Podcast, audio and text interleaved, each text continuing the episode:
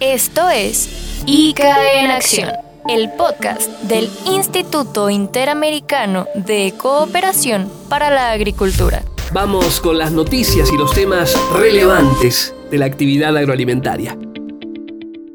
Hola, ¿cómo están? Bienvenidos. Este es otro episodio de ICA en Acción, el podcast del Instituto Interamericano de Cooperación para la Agricultura. Soy Hugo Castellano y en este capítulo son varios los temas, las reflexiones, pero también los testimonios que les invito a escuchar con mucha y muy especial atención. Comenzamos rápidamente porque hay mucho por contar en este nuevo episodio.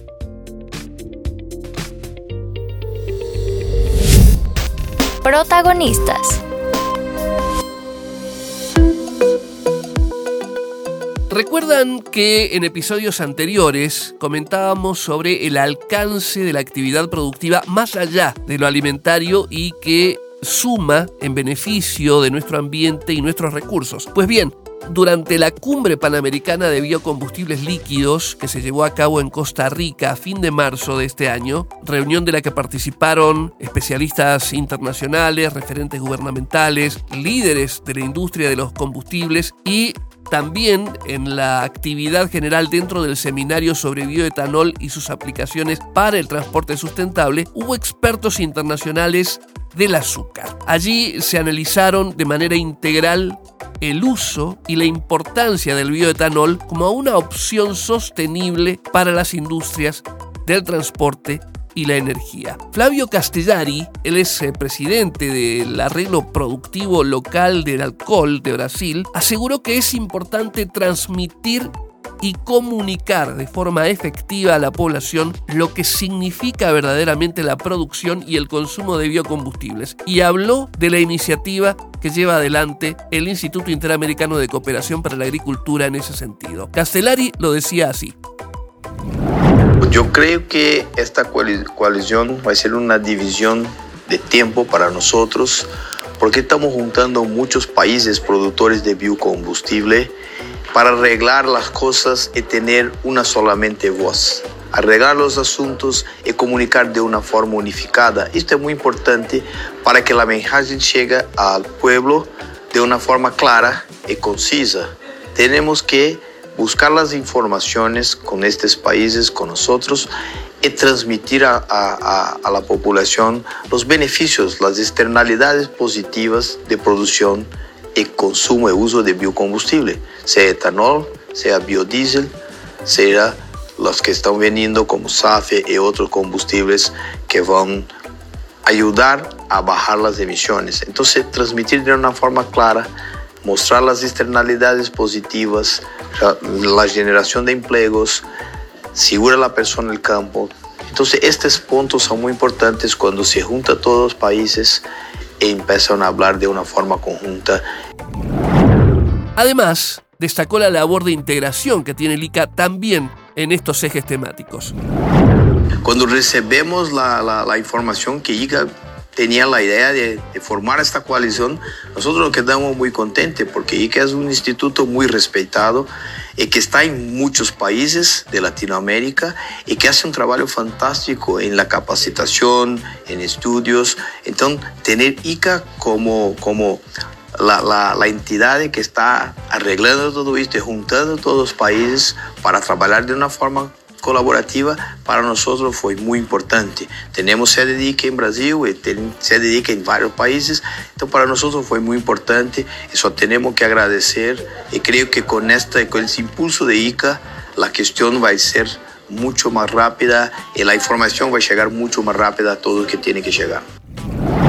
Hay otros testimonios interesantes sobre el tema, un poco el resumen ampliado de lo que comentábamos como dato relevante en episodios anteriores. Durante esta cumbre panamericana de biocombustibles líquidos hubo una conferencia sobre combustibles y medio ambiente de la Asociación Latinoamericana y el Caribe de Transporte Aéreo, en la que disertó su director ejecutivo, José Ricardo Botelo. Botelo planteó lo que representa la región que tiene la gran mayoría de los insumos, pero que requiere de más políticas públicas para desarrollar la industria y atraer inversiones.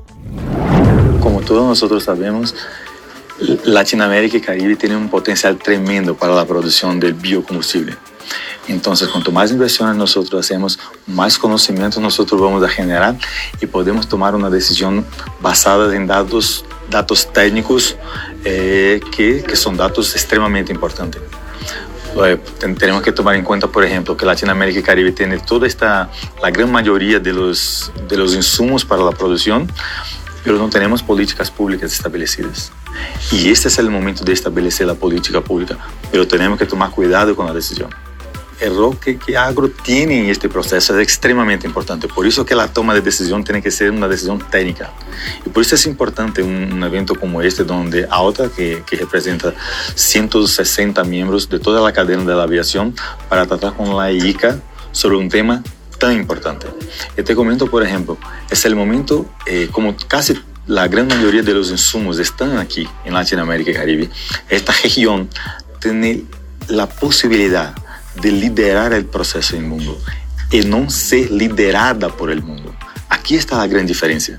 Tenemos que hacer esto pronto, ahora, de una manera técnica que, que pueda eh, desarrollar la industria y traer las inversiones adecuadas. Y aquí hay un, hay un contexto súper interesante.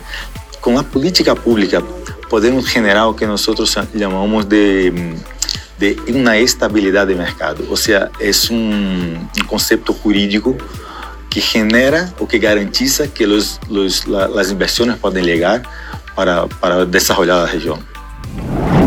Por su parte, Aida Lorenzo de Juárez, quien es gerente general de la Asociación Promotora de Combustibles Renovables de Guatemala, estuvo presente y mencionó un dato interesante que el sector público y el sector privado se vayan involucrando en los temas del ambiente, energía y combustible. Pero tal es muy importante poder saber comunicar los temas, enfocarnos muchísimo, que esto es un tema de cambio climático y también independientemente del cambio climático, también es un tema de ambiente y de salud. Entonces, eh, poder comunicar, aprender de los demás, que también ICA, que es una institución con muchísimo renombre, enfocada mucho en la investigación, que sean ellos los que generen la data para la población iberoamericana, no solamente para Guatemala o para El Salvador o para Argentina, sino que el impacto que esto puede tener y beneficio a cada uno de los países.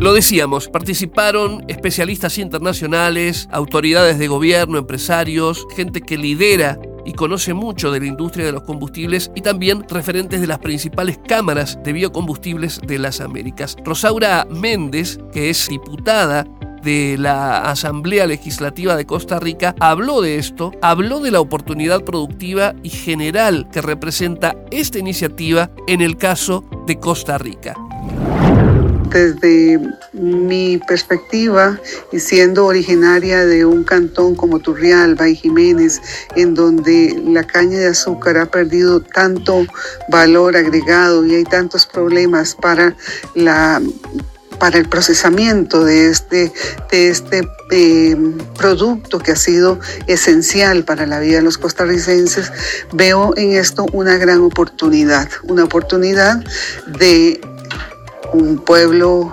azucarero, un pueblo que ha, que ha, vivido históricamente de la caña y otras, otras regiones del país puedan reactivar su economía a través de la producción de etanol.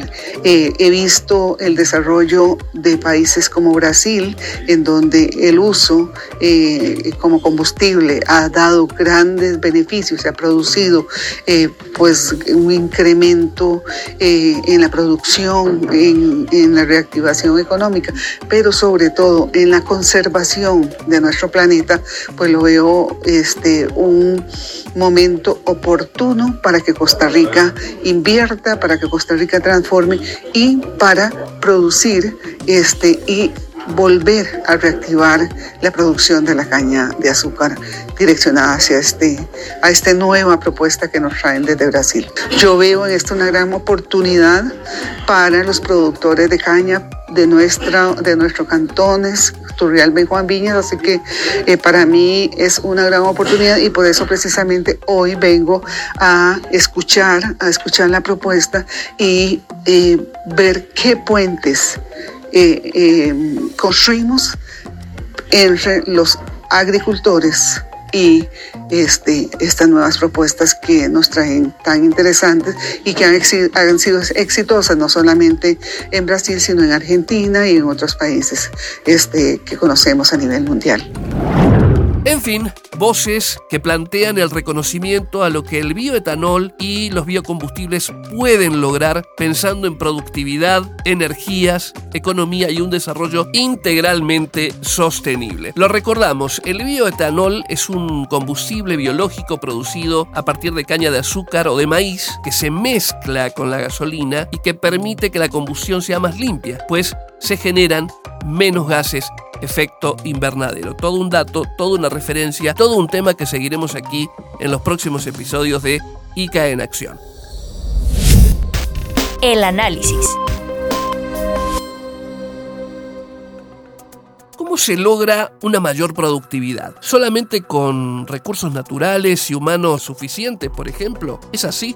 No, hay más para tener en cuenta. El pleno acceso, por ejemplo, a Internet. Sí, sí, el pleno acceso a Internet en zonas rurales se puede traducir en una mayor productividad. También puede mejorar la calidad de vida de las comunidades rurales. Esto lo dijeron especialistas, funcionarios, y representantes del sector privado en una presentación que se hizo en Argentina de un informe sobre conectividad que fue realizado por el Instituto Interamericano de Cooperación para la Agricultura. El documento se llama Conectividad Rural en América Latina y el Caribe, Panorama objetivos y acciones para la digitalización en América Latina y el Caribe. Y fue realizado por el organismo especializado en desarrollo y bienestar rural junto con socios del Banco Mundial, CAF Banco de Desarrollo de América Latina, Bayer, Microsoft y Syngenta. En el lanzamiento que se hizo allí en Argentina, realizado ante un colmado auditorio en la ciudad de Buenos Aires y en representación de los socios que realizaron el estudio junto a ICA, hablaron Herbert Lewy en representación de Microsoft, Horacio Llanarte de Bayer, Mariale Álvarez de Syngenta, Patricia Alborta de CAF e Irene Weislewski del Banco Mundial. También participaron Nasira Belén Muñoz, que es vicepresidenta del Instituto Nacional de Tecnología Agropecuaria de Argentina, y otros referentes de la actividad agroalimentaria y del gobierno argentino. Hubo detalles del documento, muy amplio por cierto, que fueron comentados por sus autores, Sandra Siegler y Joaquín Arias, mientras que el moderador fue el ingeniero agrónomo y periodista Héctor Huergo. De paso, aquí en el podcast le enviamos un afectuoso saludo a Héctor. El trabajo en sí actualiza algunos datos y aporta un mapa de estado reciente de la conectividad rural en América Latina y el Caribe y es la continuación, seguramente más de una y uno de ustedes lo recuerda, de un primer estudio que se publicó a finales del año 2020. El documento revela que hay 72 millones de personas en territorios rurales. Escuchen bien esto. 72 millones de personas en territorios rurales que no tienen un nivel de conectividad significativa. El acceso a Internet con dispositivos adecuados o con una calidad de conexión que pueda adecuarse a los requerimientos actuales. Vale una muy breve reflexión sobre esto. La actividad agroalimentaria que viene está seguramente y estará muy relacionada con procesos tecnológicos, con herramientas tecnológicas adecuadas y con una conectividad que a través de la recolección, por ejemplo, de datos, permita mayor precisión y un mayor cuidado de los recursos naturales. Para tenerlo en cuenta. Agenda agroalimentaria. El ICA a fines de abril participó en Vietnam de la cuarta conferencia global del programa de sistemas alimentarios sostenibles de la red Un Planeta, un foro en el que actores de diversas regiones debatieron durante varios días cómo hacer frente a distintas crisis que afronta la humanidad mediante la construcción de sistemas agroalimentarios sostenibles, resilientes, saludables e inclusivos. Este encuentro, muy importante por cierto, fue organizado por el Programa de Naciones Unidas para el Medio Ambiente junto a otras organizaciones gubernamentales y de la sociedad civil, entre ellas el Ministerio de Agricultura y Ganadería de Costa Rica. Eh, el encuentro fue desde el lunes 24 al jueves 27 de abril. La red Un Planeta es una comunidad global de profesionales, formadores de políticas públicas y también expertos que incluyen representantes de gobiernos, empresas, organizaciones de la sociedad civil y la academia, para lograr que haya una producción y un consumo sostenible, hay una serie de enfoques que se llevaron a cabo, que se debatieron, que se analizaron durante este encuentro y hay que tener en cuenta que el tema producción y consumo sostenible es uno de los objetivos de desarrollo sostenible que la comunidad internacional se propuso como parte de la Agenda 2030.